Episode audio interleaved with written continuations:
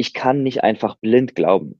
Ja, ich kann nicht einfach irgendeinem Guru folgen und der sagt jetzt, so ist es, oder ich kann auch keiner Religion folgen, weil das in der äh, Bibel, im Koran, in der Tora oder irgendwo drin steht. Ich kann irgendwie, ich habe so eine Mischung aus Emotion und Logik. Ja, und ähm, Sadhguru und Dr. Joe Dispenza erklären die Dinge, die zum Beispiel in Meditation in deinem Hirn passieren, ja, aus einer sehr wissenschaftlichen Perspektive, dass du das verstehst, dass du das nachvollziehen kannst, ja.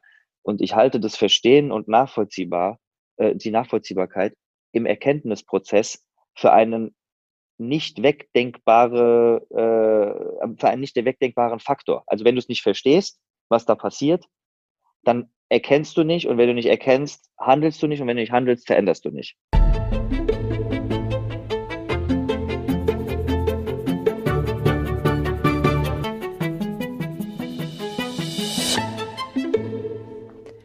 Einen wunderschönen guten Tag und herzlich willkommen zu einer neuen Folge.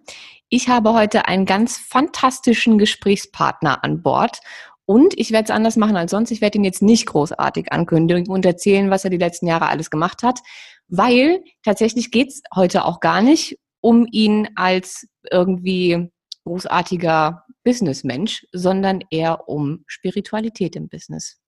Und deswegen verrate ich jetzt gar nicht so viel mehr und begrüße den lieben Luke Riemer. Hallo. Hallo, hi Easy. Danke, dass ich da sein darf. Sehr, sehr gerne. Wie du ja, nee, du weißt es nicht, weil du noch keine Podcast-Folgen von mir gehört hast. Aber es gibt immer eine Frage, die ich allen Menschen stelle, mit denen ich mich unterhalte. Was ist deine persönliche Definition von Gesundheit? Hm, ist nicht ganz einfach äh, zu definieren, weil der Begriff sowohl von den Medien als auch in der Welt da draußen so massiv misshandelt wurde schon und so viel Verwirrung eigentlich herrscht, dass ähm, also zunächst ist meine Definition von Gesundheit mal eine ganzheitliche. Gesundheit muss ganzheitlich betrachtet werden und ich sehe drei ganz eindeutige Säulen beim Thema Gesundheit. Ernährung, Bewegung und Mindfulness, also Deutsch, Achtsamkeit, gesunde Ernährung und sich irgendwie zu bewegen. Und ähm, die Definition ist nicht nur die Abwesenheit von Krankheit, sondern eigentlich ähm, ja das Leben auf der Zeitachse maximal lange mit hoher Qualität genießen zu können. Ich glaube, das ist das ist äh, so meine Definition von Gesundheit. Wenn ich es jetzt in Duden schreiben müsste, das Leben in maximaler Lebensqualität, solange es geht, genießen zu können. Das ist eine sehr schöne Definition. Und gesund sterben dann. Gesund und happy sterben irgendwann. Also im hohen, hohen, hohen Alter. Auf meinem Vision Board da vorne in der Küche steht, ein weiser alter Mann werden, der mit sich selbst im Reinen ist. Das ist ein sehr, sehr schönes Ziel. Ja. Wenn es auf dem Vision Board ist, dann wird das auch so passieren. Ich gehe sehr stark davon aus. Jetzt ist es tatsächlich, zumindest in meiner Wahrnehmung, sehr selten, dass Menschen, die so viel unternehmerisch tätig sind wie du, ein Vision Board zu Hause haben. Mhm, ja. Das ist für mich jetzt schon mal irgendwie, ich wusste das bis eben tatsächlich auch noch nicht. Es ist nicht so, als hätten wir da im Vorgespräch schon drüber gesprochen. Ich glaube ja. aber, dass das schon in Richtung unseres Gesprächsthemas heute geht. Weil Vision Board mhm. ist für mich auch was sehr, das machen meistens Menschen, die doch in Richtung äh, Spiritualität und Achtsamkeit gehen. Und ja. ich glaube, es ist so genial, gerade heute mit dir zu sprechen, weil man dir das nicht ansieht. Also wenn man dich, wir haben uns vor ungefähr, ich glaube, zehn Jahren kennengelernt, kann das sein? Hm, ich glaube mittlerweile, ja doch, zehn, zehn kann gut sein. Ja, so ungefähr. Mhm. Ähm, und Luke war damals ein Hardcore-Hustler. So, der war schon, der war schon mit, wie alt waren wir denn da? 22? Zwei, ja, ja, es war so an ganz Anfang. Also äh, ich glaube, da habe ich gerade mein Masterstudium fertig gehabt. Ja, warst aber schon Geschäftsführer von einem Fitnessstudio. Ja. Ja, also während, während dem Master. Also ich habe das äh, quasi als ich dual studiert und während dem Master hatte ich dann quasi Ausbildung und Studium gleichzeitig. Und in meinem Masterstudium habe ich sozusagen Geschäftsführung vom Fitnessstudio gemacht und nebenbei den Master. Ja, macht man ja auch mal so nebenbei. Also ihr seht, worauf ich hinaus möchte. Luke war sehr ambitioniert damals und nur am Hasseln und ähm, keine Ahnung, Visionen von äh, Unternehmertum und Business und so weiter und so fort und ein krasser Workaholic. Ähm, ähnlich wie ich, tatsächlich, ähm, nur dass ich keine Geschäftsführerin von einem Fitnessunternehmen äh, war. Und wir haben, glaube ich, beide die letzten zehn Jahre uns so komplett von dem wegbewegt, was wir mit 22 oder 21 waren und was für Vorstellungen wir so von äh, Business und Unternehmen und sowas hatten und vom Leben und was für Ziele wir so hatten, ja. ähm, dass man dich heute, auch wenn du immer noch so wirkst, auf den ersten Blick, wenn man dich nicht kennt, als wärst du dieser 24-7 arbeiten, Hustle, Hustle, Hustle und so weiter und so fort und viel Geld, viel Geld, ähm, bist du halt einfach das komplette Gegenteil davon und kriegst es irgendwie hin, trotz so vielen, also bist, bist immer noch Businessman so, ähm, mit ganz vielen Beteiligungen und ähm, du hilfst unheimlich vielen Startups von A bis Z und immer noch Fitnessstudio und so viele Projekte gleichzeitig, aber du machst das mit so einem ganz anderen Mindset als früher. Was hat sich die letzten zehn Jahre bei dir geändert? Ähm, also erstmal finde ich es total schön, auch ähm, dass wir uns vor zehn Jahren kennengelernt haben und sich wieder wie so ein Kreis schließt und wir jetzt äh, zusammen hier sitzen und wir haben ja auch vorher jetzt ein bisschen geschrieben und mal telefoniert und, ähm, äh, und so ein bisschen beschnuppert, das ist jetzt voll das komische Wort, aber so ist es. ähm, und ähm, aus der Ferne wahrscheinlich irgendwie immer so ein bisschen beobachtet, was der andere macht. Und das ist ja aber auch vielleicht was Schönes an diesen sozialen Medien. Wir haben irgendwie virtuell Kontakt gehalten, haben die letzten zehn Jahre so ein bisschen beobachtet, was jeder macht. Und jetzt sehen wir, oh, da gibt es eine krasse Andockstelle, nämlich die Gesundheit und die Themen, die uns beiden an Herzen liegen. Und da merkt man ja auch, wie Energie und Intention Anziehungskraft hat, dass dann auch zwei Menschen wie wir ähm, sich jetzt gerne miteinander unterhalten wollen. Ja, und mhm. ähm, was ist in den letzten 13 Jahren passiert? Ich habe 13 Jahre oder 10 Jahre gebraucht, um meine echte Passion zu finden. Ja, ähm, ich wurde irgendwie mit 16 von meinem Vater gefragt, ob ich Lust hätte, das Fitnessstudio irgendwann zu leiten. Und mein Vater hatte Dreier BMW, Rolex und äh, ist im Kinkermeer Meer und in jedem Club in Frankfurt über den VIP-Eingang reingegangen. Und dann dachte ich, boah, brutal, das will ich auch, ja, als 16-Jähriger. Und ähm, habe dann hab dann ähm, wirklich sehr stark dieses, diesen, dieses Erfolgsthema mit ähm, Geld, mit finanzieller Freiheit, mit äh, Status, mit Aufstieg, mit allem Möglichen verbunden, ähm, was ich übrigens heute auch als unbedingt notwendig empfinde, um an diesen Punkt zu kommen, ähm, an dem ich heute war. Also ich musste dieses für mich Geldspiel äh, und Erfolgsspiel einmal fertig spielen. Ja, ich habe meine Definition von dem, was ich da haben wollte, ähm, erreicht und war dann auch erst offen für die neuen Themen. Also ich glaube, man muss an bestimmte Dinge, die man sich im sehr jungen Alter gesetzt hat, einfach einen Haken machen um sich dann auch für neue Perspektiven, Horizonte und Themenbereiche öffnen zu können. Ja? Und ähm, ich habe dann, war das, ich glaube 2017 ein Buch gelesen, wie, wie es oft so ist. Äh, Bücher verändern Leben, davon bin ich überzeugt. Und Erkenntnisse, die in Büchern stecken, verändern auch Leben. Ähm, habe schon relativ viele Bücher in meinem Leben, in meinem Leben gelesen, aber das, was mein Leben am meisten ver äh, verändert hat, ist das Buch von Sadhguru, Die Weisheit eines Yogi, wie innere Veränderung wirklich möglich ist. Was hat das mit dir gemacht, als du es gelesen hast? Eine massive Erkenntnis, dass Glück nur in dir drinne wohnt und dass die ganze Außenwelt mit deinem Seelenfrieden überhaupt nichts zu tun hat und du die ganze Außenwelt überhaupt nicht beeinflussen kannst. Das Einzige, was du beeinflussen kannst in deinem Leben wirklich, ist, was in dir drinnen passiert. Das ist das Einzige, wo du wirklich aktiv Einfluss nehmen kannst. Alles andere, ob du jetzt äh, mich denkst, ich bin voll das Arschloch, ob du den Podcast abbrichst, eh, was soll ich tun? Also, äh, dann bewerte ich das und denk selber, ich bin ein Arschloch und innen drin geht's mir schlecht. Also das, äh, oder äh, Ziele sind ja auch immer im Außen und in der Zukunft.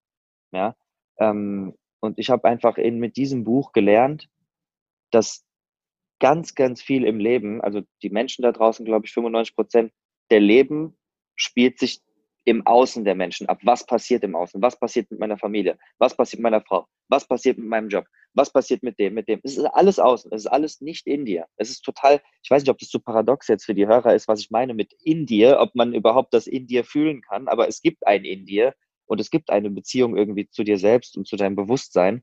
Und ähm, wenn du deinen Fokus im Leben darauf legst, dann schaffst du, glaube ich, in dir einen so starken Kern, dass der die Dinge auch in dein Leben zieht, die du, die dir irgendwie dir entsprechen. Ja, und das hat mein Leben, glaube ich, verändert. Ich glaube, unterm Strich kann man sagen, wenn man sein Glück und seine Zufriedenheit ständig von anderen Menschen, anderen Umständen oder anderen Dingen abhängig macht. So wie Ja. wir durchaus früher auch getan haben. Also Um irgendwie hundert von Prozent.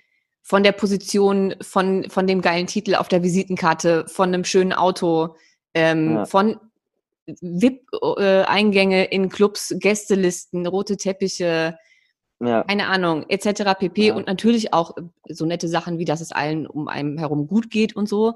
Ähm, aber man macht sich eben abhängig davon, dass die Umwelt, also alles, was eben außen stattfindet, einem das Glück gibt. Man fühlt sich also nur dann glücklich, wenn das, was man haben wollte, da ist. Und Ja. wenn dann der Job weg ist, der Titel weg ist oder keine Ahnung was, dann bist du unglücklich.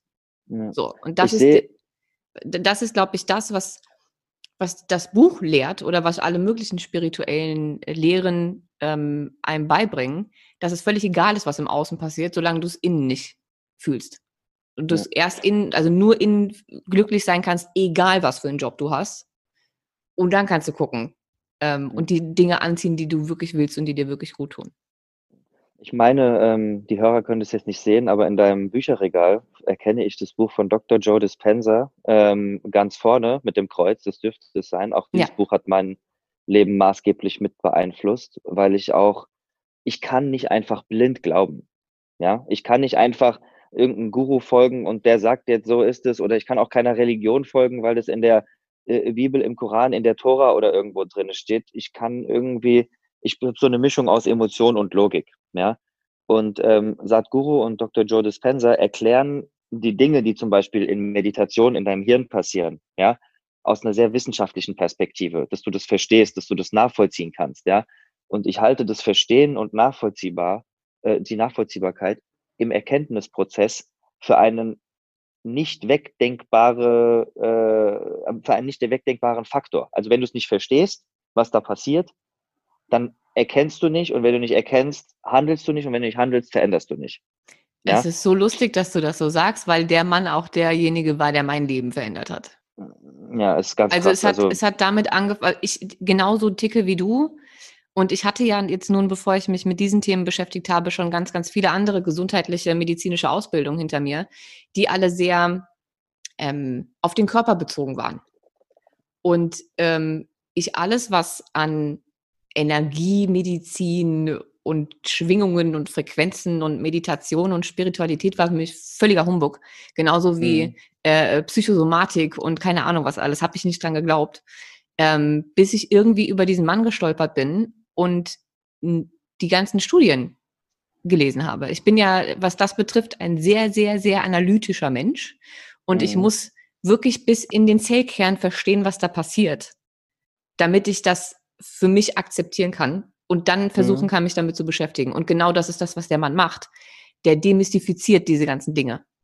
Ja. Und wenn du sie dann einmal verstanden hast, auf'm auf'm biochemischen Level, was da in deinem Körper passiert, dann kannst du dich Ja. auf einmal für solche Dinge öffnen und lernst dann auch, glaube ich weiß nicht, ob das bei dir auch so war, aber mit der Zeit lernst du auch spirituelle Dinge, also von Menschen, die nicht so, ähm, wissenschaftlich sprechen wie Joe Dispenza. Aber wenn du einmal den Zusammenhang verstanden hast, dann kannst du das kannst du Spiritualität, egal wer dir was dazu sagt, für dich übersetzen, weil du genau allem auch weißt annehmen. ja. Ich glaube, es geht ja ums Annehmen, weil, ich bin jetzt grade ich mache grad so 'ne kleine Challenge, äh, 90 Tage hintereinander zu meditieren, eine ganz bestimmte Form der Meditation auch. Und, ähm, äh, also, ich ich habe schon immer Meditation irgendwie praktiziert, aber jetzt grade auf einem sehr, sehr intensiven Level. Ähm, und da passiert was. Und jeder, der das mal eine Woche sich mal einmal am Tag 20 Minuten hingesetzt hat und die Augen zugemacht hat, der weiß also, wa was bei mir ist jetzt passiert, ich bin jetzt bei Tag 28, glaube ich, ungefähr. Ähm, und ich bin von meinem ich nenne es mal mein Gelassenheitsniveau, meine innere Ruhe ist 1 bis 2 Level, ähm, weiter nach unten gefahren. Also, ich bin einfach mit 'ner ganz anderen Grundfrequenz über den Tag unterwegs. Ähm, das ist das, was Meditation zum Beispiel bei mir bewirkt. Ähm, ich werde einfach gelassener dadurch. Und, ähm, ich mag Gelassenheit fühlt sich irgendwie gut an, weil das so wie wie die kleine Schwester von Entspanntheit, relaxed sein, das fühlt sich ja immer gut an irgendwie. Ich glaube, die, die, ähm, das, was durch Gelassenheit kommt, und ich finde, das eine kommt definitiv immer mit dem anderen automatisch, ist eine gewisse Resilienz. Mhm. Wenn du so gelassen bist, dann kann die Welt hinter dir untergehen und du denkst dir so, ja, wird schon irgendwie weitergehen, ne? Also, hm. Ich habe so eine, ich habe eine Gruppe, ähm, da sind alle meine Startup-Beteiligungen in einer WhatsApp-Gruppe, weil wir haben das so wie bei Frank Thelen, Freigeist, also dann kommen wir auch immer so zusammen mit allen Startups und machen so äh, Netzwerkveranstaltungen. Dieses Jahr jetzt die erste und da haben wir so eine WhatsApp-Gruppe, da sind alle Unternehmen und alle Gründer, die sich auch untereinander vernetzen und so, die Unternehmen gegründet haben. Und da habe ich so eine ganz kleine fünf Minuten Videobotschaft WhatsApp zum Neujahr geschickt und den Jungs so ein bisschen und, und Mädels so ein bisschen Mut zu machen und so.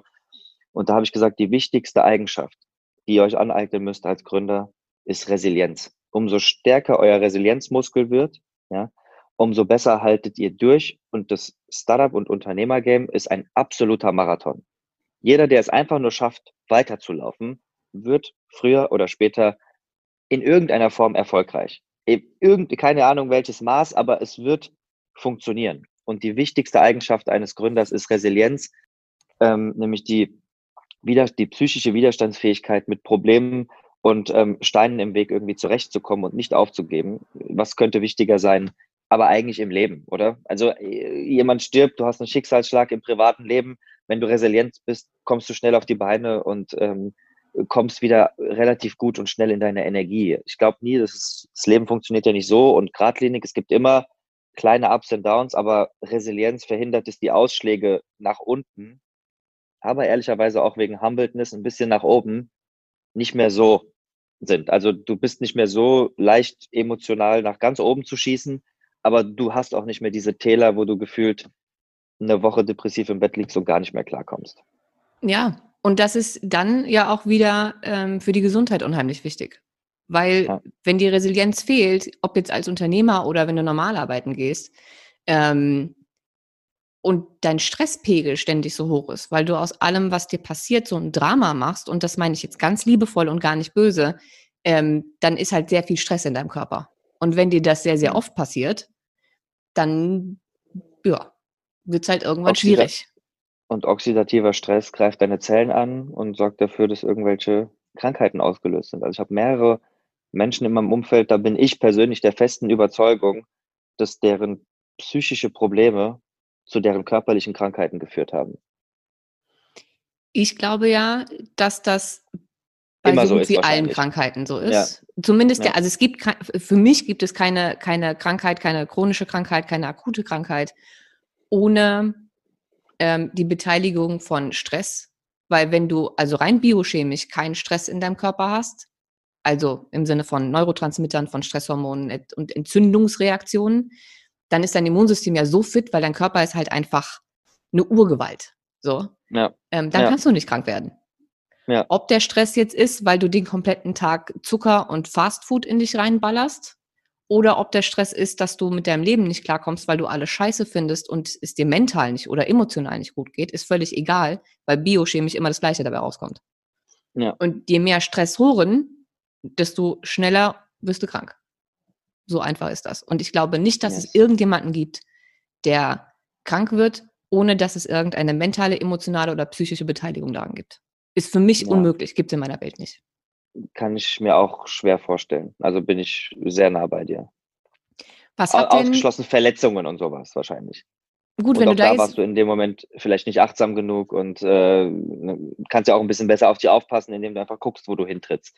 Also ein bisschen also äh, das ist auch immer noch ein Punkt, mit dem ich hadere. Was ist so mit Verletzungen, Autounfällen, keine Ahnung was. Da sagen aber, ähm, sagen wir mal, sehr spirituelle Menschen, ob du jetzt Robert Betz nimmst oder irgendwie auch äh, tatsächlich Joe Dispenza, äh, den Scheiß hast du dir halt auch angezogen. So. Habe ich jetzt für mich noch nicht so die richtige, also es resoniert noch nicht so 100% mit mir, mhm. aber ich kann es mir vorstellen ich kann, ich kann mir vorstellen, dass wenn du aus deiner Negativspirale nicht rauskommst, ähm, du immer mehr Negatives anziehst. Und wenn es nur ist, weil du beim Autofahren einfach nicht achtsam genug warst, weil du so mit deinen Gedanken wo ganz anders warst, ähm, dass du vielleicht das rechts vor links übersehen hast oder zu schnell gebremst hast und dir deswegen jemand hinten drauf gefahren ist. Oder, oder, oder. Ja, ja. ja es ist doch komisch, dass die Leute, die Leute sagen, oh, dem läuft das alles zu und der hat immer Probleme. Es ist immer das Mindset dahinter. Du Definitiv. kreierst das, was du anziehst und was du abstößt. Ich bin ziemlich sicher, dass das immer hausgemachte Themen sind. Ja, ja, glaube ich auch. Wenn du also 2017 dieses Buch gelesen hast und in dir, was überhaupt schon mal ähm, sehr beeindruckend ist, weil viele Menschen lesen Bücher ähm, und viele haben dann so kleine, kurze Aha-Momente, aber nicht jeder setzt das ja für sein Leben um. Mhm. Das heißt also, erstens, was hat dich dazu gebracht, ähm, dich tatsächlich nachhaltig weiter damit zu beschäftigen und Dinge in deinem Leben zu ändern? Und zweitens, was hat das mit dir als Mensch und auch als Unternehmer gemacht? Mhm. Also das war ja nur, ich sag, dass das, also die Erkenntnis kam nicht mit dem ersten Mal Buchlesen. Da kam das Wissen. Und mhm. dann kam so ein bisschen, ah, ich verstehe, boah, könnte ja Sinn machen, was der sagt. Probier mal Meditation aus. Und also das ist ja Erkenntnis. Erkenntnis ist keine, also ich, ich glaube, Erkenntnis wächst und kommt nicht auf einmal. Also echte Erkenntnis. Bewusstheit oder dass einem Dinge werden einem vielleicht während des Lesens bewusst aber eine Erkenntnis, die dann auch zu einer anderen Handlungsweise führt, da ähm, dauert es etwas mehr Zeit, ähm, bis das so richtig da ist, hat sich dann etabliert und dann habe ich viele YouTube-Videos dann noch geguckt und äh, mehr, äh, bin tiefer eingetaucht und eingetaucht und eingetaucht. Und dieses Buch war quasi die, ähm, die Initialzündung dafür. Dass, dass das überhaupt, dass ich mich tief in diesen Themenkomplex hineinbegeben habe und überhaupt dann auch bereit war, sowas wie von Dr. Joe zu lesen. Ja, ähm, das hat dann alles so, das, der bekannte Domino-Effekt, wo dann so eins zum anderen auch führt, wenn man mal in ein bisschen unter die Decke vom Eisberg guckt oder unter die Spitze vom Eisberg, ähm, dass man da weiterkommt. Äh, und was ich dann, ich habe dann diese ganzen Erkenntnisse versucht, auf meine Unternehmerwelt zu übertragen. Also was heißt es denn für mich jetzt alles? Was heißt es denn für mein Handeln im Alltag als Unternehmer? Was heißt es denn für mich, ähm, für mein Wertesystem? Kann ich überhaupt Spiritualität und Unternehmertum ähm, miteinander vereinbaren? Muss ich mich jetzt irgendwo auf den Stein setzen, äh, auf den Berg und im Kloster äh, schweigen und nur noch äh, Mönch werden? Weil wenn man, ich war auch eine Zeit, wo ich dachte, das ist das Einzige, was eigentlich Sinn macht. Ja, ich auch. Die Phase hatte ich auch. Ja. Mhm. Also die Phase, in der ich dachte, bitte, du musst eigentlich irgendwo in Himalaya und äh, in irgendein Kloster gehen und dich hinsetzen acht Stunden und das die nächsten fünf Jahre, um wirklich, also wirklich tiefer äh, zu kommen. Ja, da dachte ich, das ist alles total sinnlos, was hier passiert. Ja, ja. die Phase hatte ich auch. Ich habe vier Stunden am Tag meditiert in der Zeit. Ja. Ähm, und wollte nicht mehr äh, arbeiten und mich um andere Dinge kümmern, weil ich gedacht habe, das ist gerade alles zu viel Stress und das macht meine Meditation dann wieder kaputt und so. Und meditieren ist die Lösung für alles. Ähm, also die Phase hatte ich auch. Ich dachte dann auch so tatsächlich eine Zeit lang, dass das halt, dass das, ich hatte so, dass alles einfach sinnlos ist, außer auf dem spirituellen Pfad ähm, irgendwie nach Erleuchtung zu suchen. Ja, weil ja. natürlich, wenn du anfängst, dich mit diesen Dingen äh, zu beschäftigen und du sie noch nicht für dich übersetzt hast, dann ja. ist ja erstmal alles, was materielles, ne, das Außen. Ja. Und eine Kompensation von irgendwas, was innen fehlt und so weiter und so fort. Also wenn du dir irgendwie ähm, mal schöne Klamotten kaufst oder sowas, dann hast du ja auch schon ein schlechtes Gewissen, weil du wieder denkst, okay, scheiße, was habe ich denn jetzt schon wieder kompensiert? Es ist ja eigentlich nur alles äh, materielles äh, Zeug und das, eigentlich brauche ich es nicht. Eigentlich müsste ich den ganzen Kram spenden und äh, keine ja. Ahnung was und nur noch drei ja. Oberteile in meinem Schrank haben, weil mehr braucht man, man ja wird halt, nicht. Man wird halt, man wird halt dann in die andere Richtung extrem. Ja. Ähm, weil das auch so ein neues Gebiet ist. Und ich bin, das muss ich ausdrücklich sagen, überhaupt kein Osho-Fan. Also ich weiß nicht, ob du Osho kennst, bestimmt. Ähm, aber ich bin überhaupt kein Osho-Fan ähm, weil er viele Dinge zu kultig gemacht hat und zu, mit zu viel ähm, verbundenem Eigennutz. Aber es gibt einen, eine ganz spannende, ähm, eine ganz spannende Rede von ihm. Da sagt er, dass, ähm, also dieses Tanze geht ja mal Geld, Erfolg und alles. Da kann man zur Not im Leben relativ schnell einen Haken dran machen und erkennen, das ist nichts. Aber der spirituelle Pfad, wenn du, wenn dein Ziel im Leben Erleuchtung ist, dann wirst du gefickt. Also dann, dann bist du gefickt. Noch viel schlimmer, als wenn dein Ziel ist, 100 Millionen auf dem Konto zu haben. Viel schlimmer. Du bist in einem viel deeper Ditch als vorher, weil Spiritualität ist so elusive, ist so breit, du kannst dich da so weit ausdehnen drinne und in so viele Universen vorstoßen, in dir selbst, in der Meditation und in der Praxis. Du kannst dich da drinnen viel krasser verlieren als im normalen, banalen, einfachen Leben da draußen. Eigentlich ist es ja, wir machen es sehr komplex, aber irgendwann gab es eine Schöpfung, keine Ahnung, was da war, und da hat jemand gesagt, jetzt geht mal 80 Jahre spielen, viel Spaß. Mhm. Und mehr ist es eigentlich nicht. Ja. Ja, und jetzt könntest du 80 Jahre mit Spaß spielen oder du kannst dich halt auch wichtig machen, obwohl du nur ein Staubkorn im Universum bist. Also wie groß bist du oder wie groß bin ich oder du im Vergleich im Universum sind wir nicht mal ein Atom. Und was ist dann unser Problem? Nicht mal der Bruchteil eines Atoms. Und wir, wir behandeln das Leben so, als, als wären wir die Milchstraße. Aber ja. wir sind nichts. Und wir sind einfach nur, glaube ich, hier, um zu spielen. Um, um wenn es einen Schöpfer gibt, ich weiß es nicht, ich bin kein, ich habe nicht dieses Thema Gott und es gibt jemanden, der hat das alles kreiert. Es gibt eine Schöpfung in irgendeiner Form, ob die jetzt aus einem Urknall, aus Magie, aus was auch immer entstanden ist, was das dann alles so gemacht hat, wie es jetzt ist. Aber es gibt in irgendeiner Form eine Schöpfung und ähm, dieser Schöpfer, Schöpferin, wir wollen genderneutral äh, bleiben, ähm, der, äh, der hat, glaube ich, äh, das alles gemacht und gesagt, ey, spielt einfach. Macht, habt Spaß, genießt es. Ihr habt, ich, der, Unterschied, der Unterschied zwischen uns und äh, Tieren ist, wir können uns über unser Glück bewusst sein. Der Hund ist einfach glücklich und wedelt mit dem Schwanz und weiß nicht, dass er glücklich ist. Wir wissen, wir können das so genießen. Das ist ja die höhere Intelligenz in uns. Das Bewusstsein ist ja das, was uns eigentlich den Spaß im Leben auch bringt, aber leider oder auch zweischneidiges Schwert. Genau, das ist da aber, das ist so wirklich so die eine Seite oder du kippst auf die andere. Ähm, aber wenn du das hast, dann glaube ich, macht es auch richtig Spaß, hier auf der Welt zu sein. Und dann kann man jeden Tag, in jeder Sekunde und in jeder Millisekunde die Schönheit des Lebens sehen und erkennen.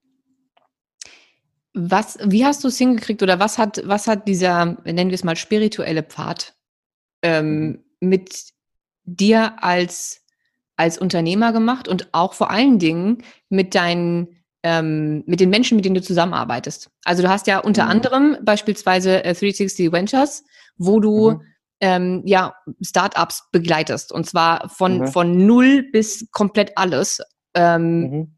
und da sind ja einige Startups, die du schon begleitet hast oder die du immer noch begleitest. Ähm, mhm. Und du hast ja auch so viele Beteiligungen an, ich weiß nicht wie vielen Firmen, aber ähm, was hat das mit dir als Unternehmer gemacht und wie haben das auch die anderen? Also wie partizipieren die anderen davon? Mhm. Ähm, also es hat schon zum Beispiel dazu geführt, dass ich das Geldspiel nicht mehr weiterspielen wollte ab einem bestimmten Zeitpunkt. Also ich habe dann ab einem bestimmten Zeitpunkt ein paar passive Einkommensquellen aufgebaut, wo ich sage, hey, das ist jetzt, das ist für mich vollkommen in Ordnung so, so kann ich gut leben, kann in Urlaub fahren, wann ich will, kann essen gehen, wann ich will, kann irgendwie mir die Dinge leisten, die ich möchte, ohne drauf zu gucken. Ich mache jetzt irgendwie, ich fahre jetzt nicht mit einem Lamborghini rum, äh, flieg First Class und äh, spritz mit Champagner auf irgendwelchen Yachten rum, was ich als 23-jähriger äh, Jay-Z und äh, Dr. Dre-Fan relativ äh, attraktiv fand, ja. Ähm, aber irgendwie ist das so Nonsens geworden. Also ist jetzt auch unwichtig, wie viel das ist, aber ich hatte ab einem bestimmten Zeitpunkt dieses Streben nach mehr verloren. Ähm, nicht verloren oder bewusst mich dagegen entschieden, sagen, ey, guck mal, jetzt bist du doch eigentlich so, wie es, wie du es dir immer äh, gewünscht hast jetzt geh nur noch rein in die Passion rein. Nur noch in Leidenschaft und in Dinge, die sich intuitiv und energetisch für dich gut anfühlen. Das war das Erste. Ich mache nichts mehr rein aus der kurzfristigen Opportunität heraus. Was, ja? hat, was hat das mit dir gemacht? Also ich für mich merke, dass wenn ich, also das hätte ich früher nicht für möglich gehalten. Ich habe irgendwann festgestellt und ich hatte das Bewusstsein dafür früher einfach nicht, dass es in meinem Leben oder in meinem Job, in meinem Business Dinge gibt, ähm, für die ich so viel tatsächlich Passion habe, dass sie mir, egal wie lange ich sie mache, den ganzen Tag Energie geben. Und ich mich mhm. freue wie ein Schnitzel, an diesem Thema gerade dran zu sitzen. Und es gibt Dinge oder Themen oder was auch immer, die, wenn ich sie fünf Minuten mache, mich so sehr stressen ähm, Mhm. und mir so viel Energie ziehen, dass ich danach schlafen gehen möchte. Wenn du jetzt nur noch Dinge machst, die dir wirklich Spaß bereiten und für die du eine wirkliche Passion hast, dann muss ich ja auch mit, also das muss ja was mit dir gemacht haben.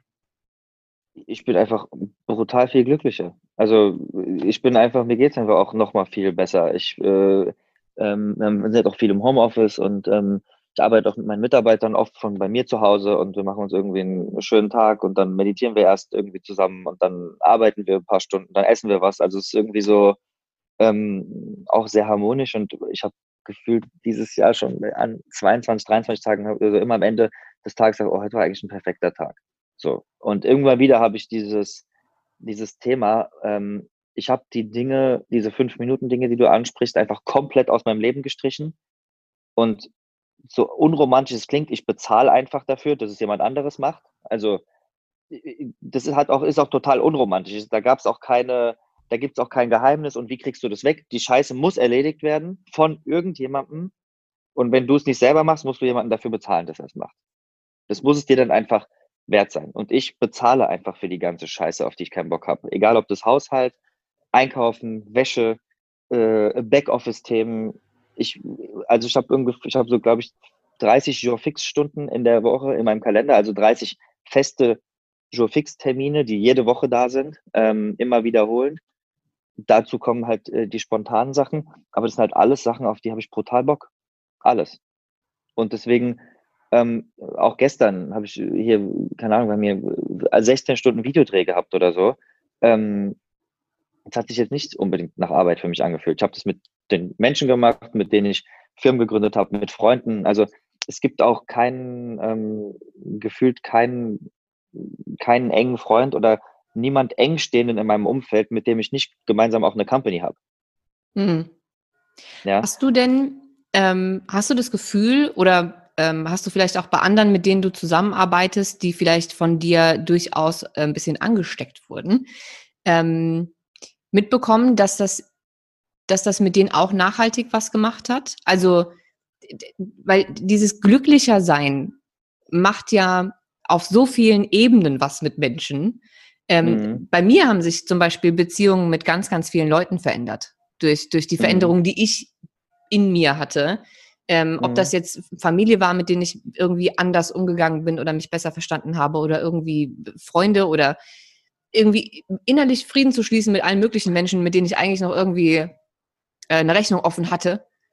Wenn du selber glücklich bist, bist du auch einfach 'n brutal angenehmer Mensch. Jeder will doch mit jemandem zusammen sein. Also, wer hat denn Bock auf Miesepeter? Ist doch schlechte Energie. Das fühlt sich schlecht für unser System an. Und Leute, die irgendwie lächeln, einigermaßen mit sich selbst im Reinen sind und das Leben als Geschenk sehen und nicht als Last, mit denen macht's doch einfach mehr Spaß, mehr Zeit zu verbringen oder mit denen irgendwie sich auszutauschen. Das dann hast du immer was Positives, was was was Beseelendes und nicht dieses ich meine, es gibt auch Zeit für Traurigkeit und Melancholie und ich glaube, jedes Gefühl und jede Emotion ist auch da, um gefühlt zu werden, ähm, und soll und darf auch gefühlt werden, aber es geht mir so um diese Grundfrequenz, mit der man irgendwie durchs Leben geht. Diese Grundstimmung, die, ja, immer irgendwie positiv, äh, sein sollte, meiner Meinung nach. Oder optimistisch geprägt oder dem Leben zugewandt und nicht dem Leben abgewandt. Ja.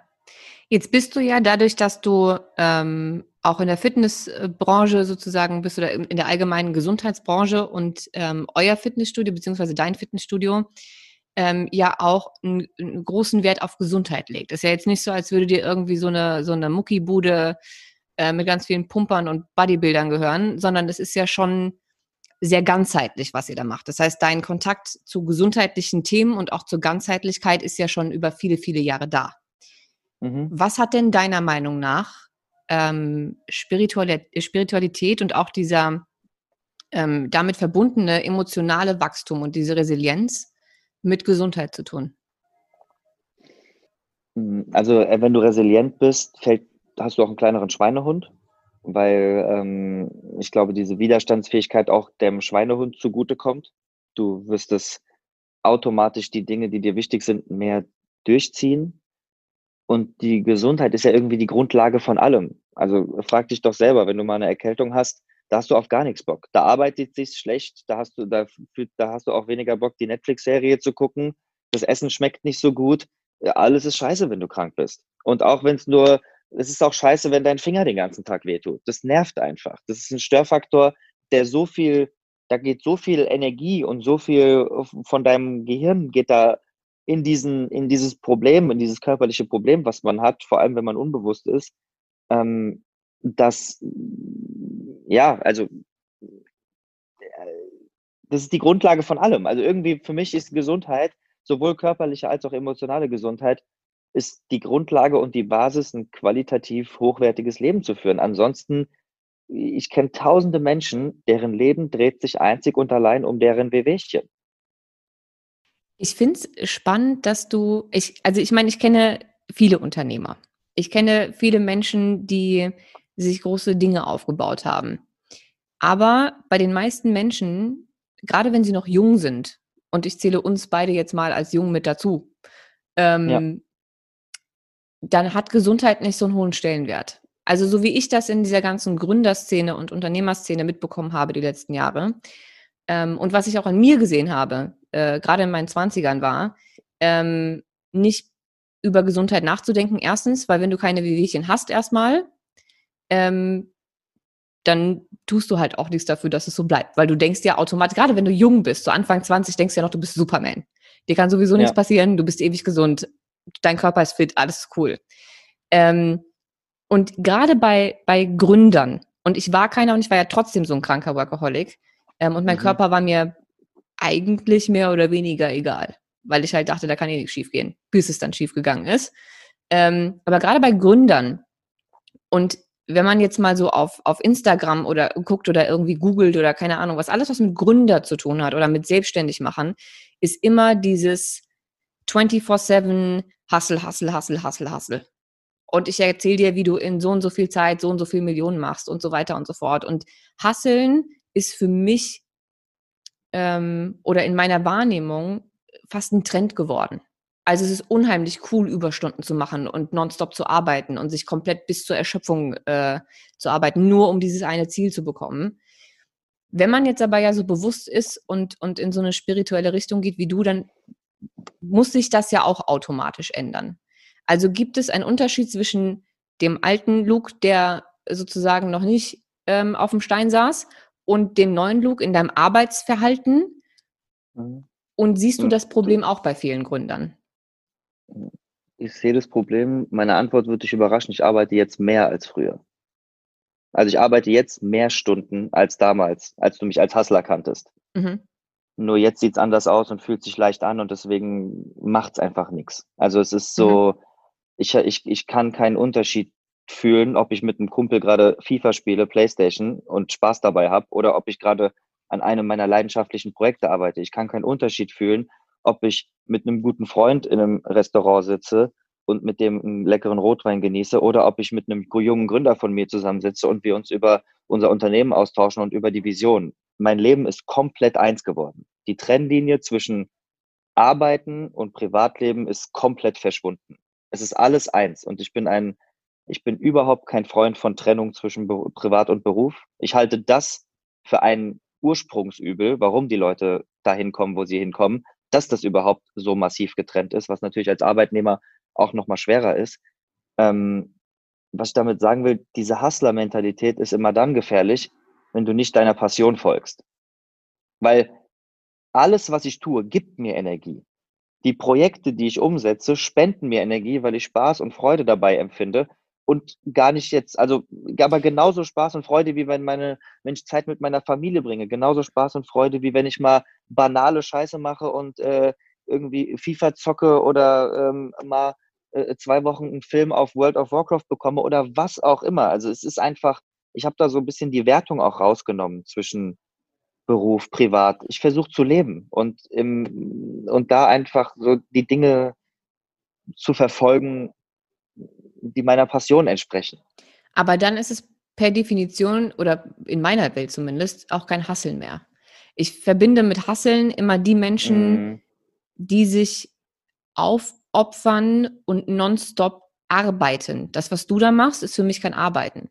Wenn es keine, keine Grenze mehr oder kein, kein Unterschied mehr gibt zwischen Arbeit und Privatleben, weil beides so viel Freude macht, dann ist Arbeit ja keine Arbeit mehr, sondern einfach Spaß.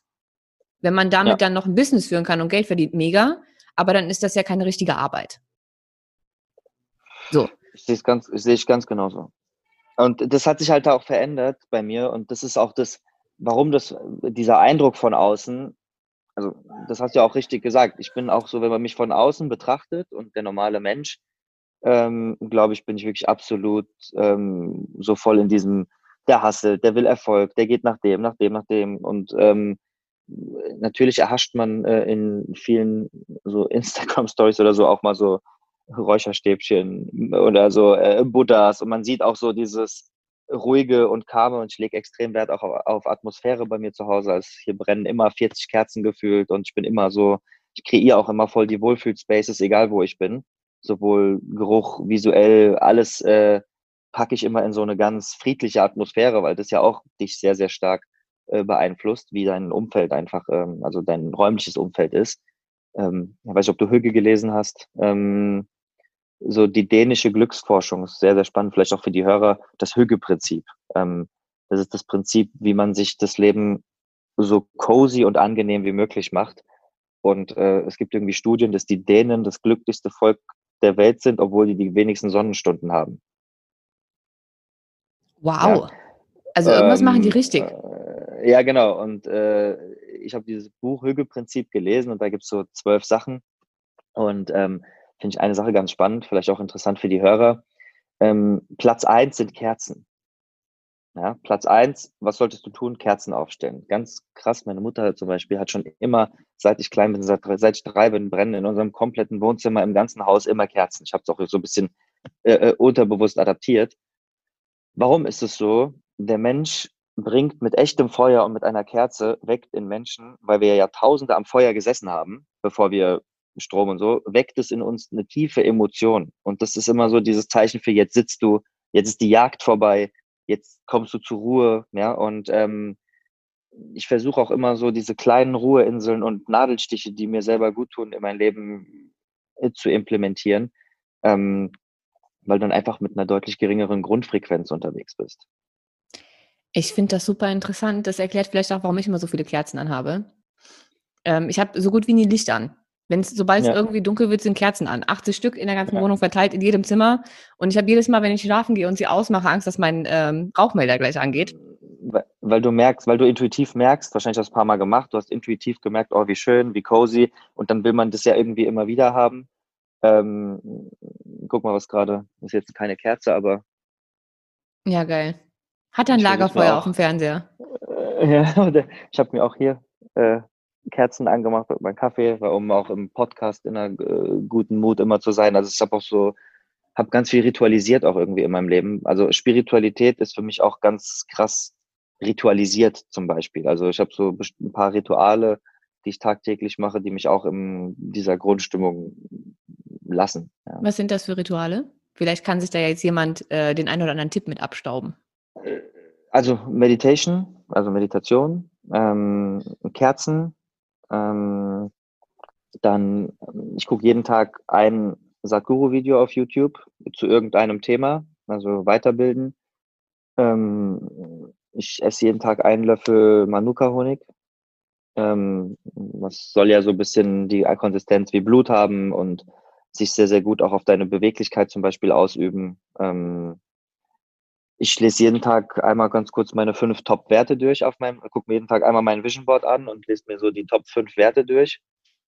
Ähm, und ja, habe so, ich versuche immer so extrem ruhig in den, in den Tag zu starten und den Tag extrem ruhig zu beenden. Das mhm. heißt, mhm. die ersten, so, die Regel ist eigentlich, dass ich eine Stunde vor meinem ersten Termin genau auf diesem Stuhl hier sitze einen Kaffee in der Hand habe, ein Buch, 20 Seiten, ah genau, 10, 20 Seiten halt jeden Tag lesen. also Tee- und Kaffee-Ritual, Meditation und dann habe ich noch so eine kleine Praxis, das äh, Mindful Showering. Also ich habe so, ein, so eine bestimmte Technik, wie ich dusche. Jetzt, jetzt wird spannend. Äh, ähm, also äh, bewusstes Duschen ähm, heißt, dass du halt äh, irgendwie, wenn du duschst, äh, ich habe was von der Monja, was Neues auch. Ich putze mir seit neuestem mit links die Zähne. Ähm, und obwohl ich Rechtshänder bin, um weil das Gehirn laut, genau, ähm, also genau, also irgendwie mit links unter der Dusche die Zähne putzen. Dann versuche ich so beim Duschen halt ähm, das Wasser und die Wassertropfen, wo die auf meinem Körper landen, zu spüren. Ah, jetzt ist einer da auf der Schulter gelandet. Ah, jetzt auf dem Arm. Ah, jetzt hier. Also sehr bewusst ähm, darauf zu achten, an welchen Stellen das Wasser meinen Körper berührt und wo ich das so spüre. Ähm, dann, wenn ich mich dann einseife, das ist echt äh, lustig, aber dann versuche ich so, wenn ich mich so mit der Seife abwische, versuche ich, dann denke ich mir dabei so, okay, der ganze Dreck, auch der negative Energiedreck weg von mir. Du machst dich jetzt einmal auch energetisch sauber. Dann habe ich immer so eine Musikbox vor mir stehen, mache ich ganz laut an mit so Detox-Frequenzmusik. Das ist meine Corona-Prävention. Fre Frequenzen, die Infektionen in dir heilen. Ähm, oh, mega. Kannst du, kannst du mir die schicken? Dann verlinke ich ja. die in den Show Notes. Ja, also ich mache dann immer so 15 Minuten, baller ich Frequenzmusik auf mich drauf und versuche über Frequenz alle Infektionen aus mir rauszukriegen. Ähm, und äh, dann ganz am Ende dusche ich eine Minute auf der kältestmöglichen Stufe und dann habe ich einen, dann sage ich immer Klarheit, Klarheit, Klarheit, Klarheit. Und dann soll mich das klar machen. Und so, und dann geht der Tag erst sozusagen los, wenn ich das alles so gemacht habe. Spannend. Also wir haben eine sehr ähnliche Und- Morgenroutine, abgesehen davon, dass ich noch nie was von bewusstem Duschen gehört habe. Und Ja. aus meiner Box keine High-Frequenzen kommen, sondern ähm, Mucke. Ganz laute Ja. Mucke. Ähm, Ja. Aber ich habe tatsächlich zwei Stunden morgens, ähm, bei denen ich nichts mache, außer das, worauf ich irgendwie gerade Lust habe. Ähm, Und irgendwie versuche entweder zu meditieren oder eine Stunde zu lesen ähm, oder irgendwie, keine Ahnung, in Ruhe meinen Tee zu trinken oder was auch immer. Aber diese zwei Stunden ist mein Flugmodus noch an. Es wird keine E-Mail gelesen, keine WhatsApp-Nachricht beantwortet oder sonst irgendwas. Ich habe zwei Stunden morgens immer den Flugmodus an und achte darauf, dass es mir einfach gut geht und ich ohne Stress in den Tag starten kann. Weil für mich gibt es nichts Schlimmeres, als wenn ich meinen meinen Morgen schon damit verbringe, meinen Körper mit Stresshormonen zu fluten. Also dieses, okay, scheiße, hier die E-Mail musst du noch beantworten und da musst du noch was machen und hier ist eine Deadline, gibt's bei mir morgens nicht. Da starte ich schon Ich- so scheiße in den Tag.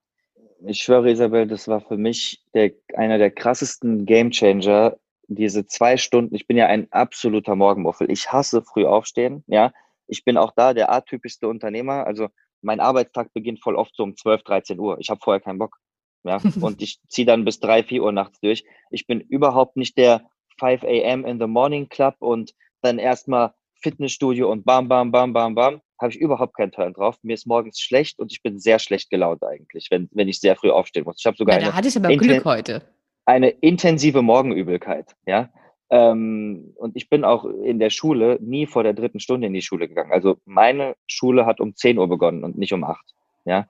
Ähm, und dieses, aber in den Tag, in, mit Ruhe in den Tag starten und den Tag mit Ruhe beenden. Aber ich habe auch abends ritualisiert, irgendwie habe ich meine zwei Stunden, da beschäftige ich mich dann eher so mit Themen, die mich interessieren. Ich kann auch zum Beispiel keine Musik ähm, mit, also kein, kein Deutschrap oder so Musik mit banalen Texten. Ich merke richtig, wie das schlecht für mich ist. Also ich höre zurzeit nur Ich finde das Pia- so interessant, weil Pianomusik, irgendwelche Chants, irgendwelche ähm, Frequenzen, also äh, oder medita meditative Chantgesänge. Alles andere kann ich wirklich fast nicht mehr hören. Also es ist äh, richtig, richtig krass ich geworden. glaube, da sollten Menschen darauf achten, weil je offener du bist oder je bewusster du bist, desto mehr fällt dir auf, wie dir solche Dinge schaden können. Mir ist das Ja. auch nicht aufgefallen, auch bei Serien. Ich war ja früher Ja. bei Filmen. Ich war früher ein Mensch, der sehr, mh, nennen wir es mal, atypisch weiblich war. Also ich konnte mit Mhm. romantischen Filmen, mit äh, diesen typischen Romcoms und Mädchenfilmen null was anfangen. Ich habe also nur äh, Horrorfilme, Thriller, Actionfilme, viel Gemetzel, Krieg, äh, keine Mhm. Ahnung was gesehen. Ähm, und bei Serien das Gleiche. Also es waren immer nur so Krimiserien mit möglichst viel, äh, weiß ich nicht, Kriminalität und, und Aufdecken und also Psychosachen einfach. Wenn Ja. ich heute sowas angucke, dann merke ich währenddessen schon, dass mein ganzer Körper reagiert. Und zwar komplett, also ich kann solche Dinge einfach nicht mehr gucken. Es geht nicht mehr. Bei mir ist es nicht ganz so krass. Es ist aber so, dass ich, ich kann nicht mehr einfach irgendwas gucken, zum Beispiel. Also alles, was ich schaue, muss einen bildenden Charakter haben oder irgendwie äh, mich touchen. Also ich, ich kann nicht einfach das anmachen und äh, irgendwie irgendwas tun. Ich habe jetzt zum Beispiel letzte Woche habe ich bei Netflix dieses Damen-Gambit fertig geguckt, aber weil ich halt gerne Schach spiele. Mhm. Und da Sachen über Schach gelernt habe. Aber ansonsten hätte ich die Serie nie geschaut. Hm. Ja, ich kenne ich, ich kenn das. Ich habe das eine Zeit lang sehr, sehr krass praktiziert, also tatsächlich nur noch meinen Fernseher anzumachen, wenn ich ähm, irgendwas Weiterbildendes gesehen habe. Da habe ich aber auch monatelang weder eine Serie noch einen Film noch irgendwas geguckt, sondern nur noch Dokumentationen, ähm, Joe Dispenza hoch und runter, ähm, Bruce Lipton hoch und runter, also nur noch Dokus, Vorträge, Vorträge, Vorträge, Vorträge. Ähm, ganz viel Vera Birkenbiel. Und irgendwann habe ich mhm. aber festgestellt, dass mir der Ausgleich fehlt. Also wenn dein Hirn nonstop Sachen aufnimmt und du darauf achten, also unterbewusst allein schon darauf achtest, dass du dir das merkst und dass dich das weiterbildet, dann schaltest du einfach nicht ab. Und ähm, da habe ich gemerkt, dass ab und zu Dinge zu gucken, die mich nicht wirklich interessieren, also irgendwie eine, eine, Serie zu gucken, die irgendwie ganz lustig oder spannend ist oder sowas ohne tieferen Sinn, auch eine super entspannende Wirkung haben kann. Weil ja. irgendwann wurde mir ja. alles andere einfach zu viel. Ja, ich, ähm, hast du Gaia? Oder ja. nutzt du Gaia TV? Nee, ja, selbstverständlich. Ja, finde ich auch, finde ich auch cool. Also, wie gesagt, diese Klammer oder das, was ich jedem empfehlen kann, wirklich, was für mich, obwohl ich schon zu, eigentlich ziemlich bewusst war und äh, irgendwie in meiner Persönlichkeitsentwicklung schon sehr viel gemacht habe. Ich weiß nicht, ob ich weit bin, ich will es nicht bewerten, aber ähm, ich äh, habe einfach schon sehr viel gemacht. Und was für mich wirklich nochmal ein Gamechanger war, so dieses Zeit, Ruhezeit für dich, ein, zwei Stunden, bevor es am Tag richtig losgeht, mit Verpflichtungen und mit, mit, mit, äh, mit Stuff machen, einfach mit Projekte verfolgen und die letzten zwei Stunden vom Tag wirklich die so zu gestalten, dass sie dir so angenehm wie möglich sind. Mit so vielen für dich angenehmen Dingen wie möglich. Ähm, bringt dich auch eine, in eine Gelassenheit und in eine Ruhe, die, glaube ich, äh, ganz wichtig im Leben ist. Wenn du jetzt, und ich äh, hoffe, uns hören einige ähm, Startups, Unternehmer und Selbstständige zu, wenn du jetzt einen Tipp geben müsstest aus deiner heutigen Sicht mhm. ähm, zur, nennen wir es mal, also erstens Erfolg und zweitens aber auch, was ich viel wichtiger finde, ähm, aus präventiver Sicht, also gesundheitlich präventiver mhm. Sicht, dass man als junger mhm. Unternehmer, als, als Startup, als Selbstständiger nicht ins offene Messer von Burnout oder keine Ahnung was rennt. Was wäre was wäre so das, was du jedem jetzt auch aus deiner äh, spirituellen Unternehmersicht raten würdest? Die abstrakte Antwort heißt, folge deiner Passion weil wenn du das tust, kannst du nicht krank werden und dann hast du auch nie Stress und dann floats einfach durch, weil du tust ja jeden Tag das, was du liebst. Alles ist gut. Positive Energie, alles ist geil dann einfach. Ähm, also wenn du deiner Passion folgst und dem, du musst etwas tun, was dir wirklich richtig Spaß macht, dann kommt es schon mal alles nicht. Weil dann fühlt sich, dann kommt dieser oxidative Stress erst gar nicht in dich rein, sondern dann ist es positive Energie. ist einfach umgewandelt. Ja ähm, wenn du wirklich das tust, du musst das tun, was du liebst. Einen besseren Ratschlag kann man keinem geben. Das ist auch unabhängig, ob selbstständig, Gründer, Startup, scheiß drauf. Das ist, äh, das, da geht es um dich als Mensch. Und mhm. ähm, was jetzt äh, äh, Gründer angeht, ähm, trainiert euren Resilienzmuskel so stark, wie es irgendwie geht. Ja. Und ähm, schaut, dass ihr wirklich mit eurem Startup etwas Sinnstiftendes tut Kapitalismus ist total out und äh, Gewinnmaximierung ist auch total out. Keiner hat mehr Bock auf Menschen, die sagen, ich will viel Geld. Bitte, ich will Geld anhäufen ohne Ende, ums, äh, um noch die Welt noch ein bisschen Plast mehr, mehr Plastik äh, zu machen, um noch ein bisschen oberflächlicher zu sein. Ich glaube, heute, äh, wer Leistung will, muss Sinn bieten. Ja? Hm. Und ähm, Sinnhaftigkeit in deinem Tun ist, glaube ich, auch etwas, was total wichtig ist. Das, was du musst in dem, was du tust, irgendeinen Sinn sehen. Und sorry, aber ich weiß nicht, so der Sinn am Bankschalter zu sitzen, oder irgendwelche Verträge in Versicherungsgesellschaften in Computer einzugeben oder ähm, irgendwie nicht sinnstiftende Arbeit. Nochmal, wenn du darin einen Sinn siehst und ihn fühlst und ihn mit jeder Faser deines Körpers sagst, geil, ich liebe es über alles, ist das okay. Ich will es eigentlich gar nicht bewerten. Ich versuche nur gerade ein Beispiel zu machen, Sinnhaftigkeit und Nicht-Sinnhaftigkeit. Ähm, dann, dann floats von alleine und dann verschwinden auch diese ganzen äh, Dinge, die eigentlich nur an der Oberfläche sind von Hasseln, viel arbeiten, wenig arbeiten, wann arbeiten, Projektmanagement. Wenn du voll deiner Passion folgst und voll Bock drauf hast, was du machst, dann erledigen sich all diese Nebenkriegsschauplätze eigentlich von alleine. Hättest du gedacht, gehen wir mal zehn Jahre zurück, also vor zehn, vor zehn Jahren mit 22, hättest du gedacht, dass du solche Dinge mal von dir gibst irgendwann? Unmöglich. Absolut unmöglich. Also ich hätte, äh, als 22 hätte ich gedacht, dass ich äh, spätestens jetzt heute in der höchstmöglichen Etage in irgendeinem Tower in Frankfurt sitze und 50 Millionen M&A-Deals eintüte. Ja. Das hatte ich mit 22 gedacht. Und dass ich so bin wie, äh, wie Harvey und Mike, ähm, die, die die ganze Zeit nur äh, mit dem Chauffeur durch New York fahren und brutale Deals machen. Also du bist gerade bei Suits, ne? Harvey ja. und Mike. Ja, gut. Nur für alle, ja, die das ja. jetzt nicht. Ähm, ähm, es ist, es ist krass, weil, wie gesagt, am Anfang haben wir ja schon erwähnt, dass wir uns tatsächlich jetzt auch schon zehn Jahre kennen und äh, meine Lebensvorstellung sah ungefähr so aus wie deine. Mhm. Ähm, und hätte ich damals ein Vision Board gehabt, Natürlich hätte man mich mit sowas damals jagen können, weil ich das für völligen esoterischen Humbug gehalten hätte. Aber hätte es eins mhm. gegeben, dann wären darauf ein Haufen schweineteure Schuhe gewesen, eine Penthouse-Wohnung, mhm. Ein Porsche und keine Ahnung. Aber irgendwie so in die Richtung. Ich, ich würde, ich, eine Kontroverse noch zum Ende. Ich finde nicht, dass es sich gegenseitig ausschließt.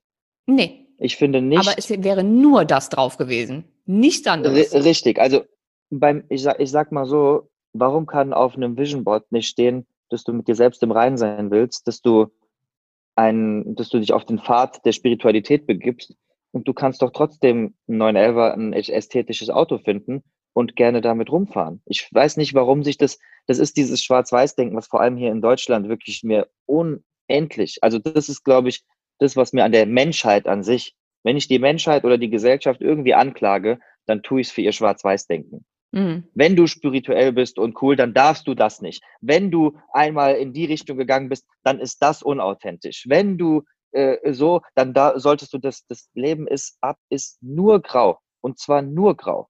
Es mhm. ist ganz, in, in den aller, aller, aller seltensten Fällen ist es schwarz-weiß. Ja. Also ähm, also, ich wollte das äh, für den Fall, dass das auch irgendwer anders falsch verstanden hat oder in die Richtung gedacht hat. Ich wollte das gar nicht in diese Schwarz-Weiß-Schublade äh, stecken, ähm, sondern damit einfach nur sagen, mein Vision Board bestand oder hätte bestanden nur aus rein materiellen Dingen. Aus nichts anderem. Mhm. Gar nichts. Ja. Ähm, Bei mir ist es jetzt so drei, so in Drittel. Ein Drittel sind so spirituelle Themen, ein Drittel sind auch schon noch materielle Themen, so Ne, irgendwann ein freistehendes Haus am Hang zu haben mit Blick aufs Wasser ist schon ein schönes Ziel, ohne mit großem, riesigen Garten. Bin ich dabei, komme ich und mit. so, ja, irgendwie unterm, unterm chinesischen Apfel oder Kirschbaum eine schöne Bank, wo du jeden Tag lesen kannst und die Hängematte, in der du dann irgendwie deine ganze Familie einlädst und die toben um dich herum und du bist so der, der Hausherr und irgendwie so ein bisschen der Godfather of the Family ist definitiv ein Ziel für mich. Ähm, und äh, auch äh, ein bestimmtes Vermögen anzuhäufen, um damit Gutes zu tun, ist auch ein Ziel. Ja? Aber genauso habe ich halt viele Werteziele, viele spirituelle Ziele und auch viele visionäre, unternehmerische Ziele. Und zumindestens ich für mich kann dir sagen, ich krieg's gut unter einen Hut und mein Leben fühlt sich trotzdem authentisch an für hm. mich. Und ich glaube, es muss sich auch für niemanden anderen außer für mich authentisch anfühlen, weil ist ja mein Leben. Eben, es muss auch nicht authentisch aussehen und es muss auch von anderen genau. nicht irgendwie in irgendeiner Art und Weise in irgendeine Richtung bewertet werden. Ähm, aber die Tatsache, dass du jeden Morgen aufstehst und dein Leben unheimlich geil findest und total in dir bist und super happy mit allem, was ist und du auch deine Arbeit gar nicht mehr als Arbeit bezeichnest, ist, glaube ich, ähm, eine unheimlich schöne Situation. Ja, also ich, ich freue mich auch, bin wirklich sehr äh, meine größte Angst, ich, eigentlich teilt man sowas ja ungern, aber ich, einfach Transparenz ist auch was in meinem Leben, ein Wert, den ich leben möchte. Ähm, Ich bin überhaupt nicht dieser, sag niemandem von deinen Plänen oder erzähl nicht so viel und so. Lass uns doch mal alle ein bisschen offener und ehrlicher sein und die Hosen runterlassen, dann verstehen wir uns vielleicht doch alle ein bisschen besser. Ja.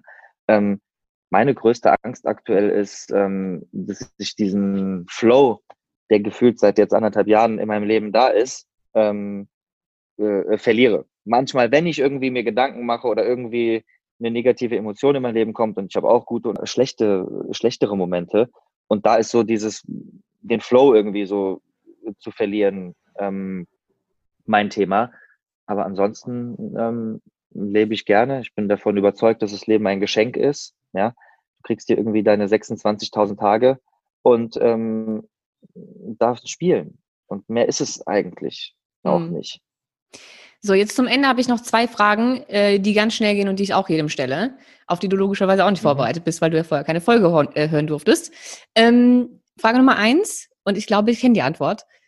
Wenn du ein Buch empfehlen dürftest, was deiner Meinung nach jeder Mensch gelesen haben sollte, welches wäre es? Mhm. Ich schwanke zwischen zwei, ehrlicherweise. Ähm, für mich war es äh, Sadhguru, die Weisheit eines Yogis. Darf ich ein zweites sagen? Ja äh, Eckart Tolle Eine neue Erde. Bewusstseinssprung statt Selbstzerstörung. Sehr, sehr starkes Buch. Das ist so schön. So schön. Ich habe das sowohl als Buch als auch als Hörbuch. Großartig. Das erste von Eckart, das jetzt ist ein bisschen zu hart, harte Kost für den Anfang. Und gerade wenn man so ein bisschen in dieses Bewusstseins- und Ego-Thema einsteigen will, ist, glaube ich, dieses eine neue Erde ziemlich geil und die Weisheit eines Yogi finde ich sehr gut. Finde ich super Tipps. Okay, Nummer zwei. Ähm, wenn ich jetzt, also stell dir vor, ich habe einen kleinen roten Buzzer in meiner Hand und wenn ich den jetzt drücke, mhm. dann mhm. hört die ganze Welt das, was du jetzt in den nächsten Sekunden zu sagen hast. Auf allen Geräten. Und du dürftest eine Weisheit, einen Tipp, einen Gedanken, was auch immer, mit der ganzen Welt teilen. Was oh wäre das? Hm. Mhm. Mm, boah, da muss ich, also das ist eine sehr, sehr gute, sehr, sehr, sehr, sehr gute Frage. Ähm, Glück findest du nur in dir selbst. Auf den Punkt. Auf den Punkt und recht hast du. Ja. Gut, ich würde sagen, das war eine, ich glaube, fast eine Stunde jetzt. Ähm, ein, ein ganz tolles und sehr, sehr inspirierendes Interview ähm, über Spiritualität, über Gesundheit, über Unternehmertum, über irgendwie eigentlich alles. Und ich hoffe, es konnten sich alles. ganz, ganz viele Leute was mitnehmen. Und über das, was zählt, das Leben. Eben. Ich möchte mich bei dir ganz, ganz herzlich bedanken. Es war eine sehr, sehr tolle Stunde. Es war ein äh, inneres Plätzchenbacken. Danke, Isi. Und ähm, dich entlasse ich jetzt in deinen mhm. äh, arbeitsreichen, nein, bei dir ist es ja keine Arbeit, aber äh, noch sehr beschäftigten Sonntag. Ja. Und äh, wir zwei hören und sehen uns sowieso und alle anderen ähm, höre ich nächste Woche wieder. Bis dahin, ciao.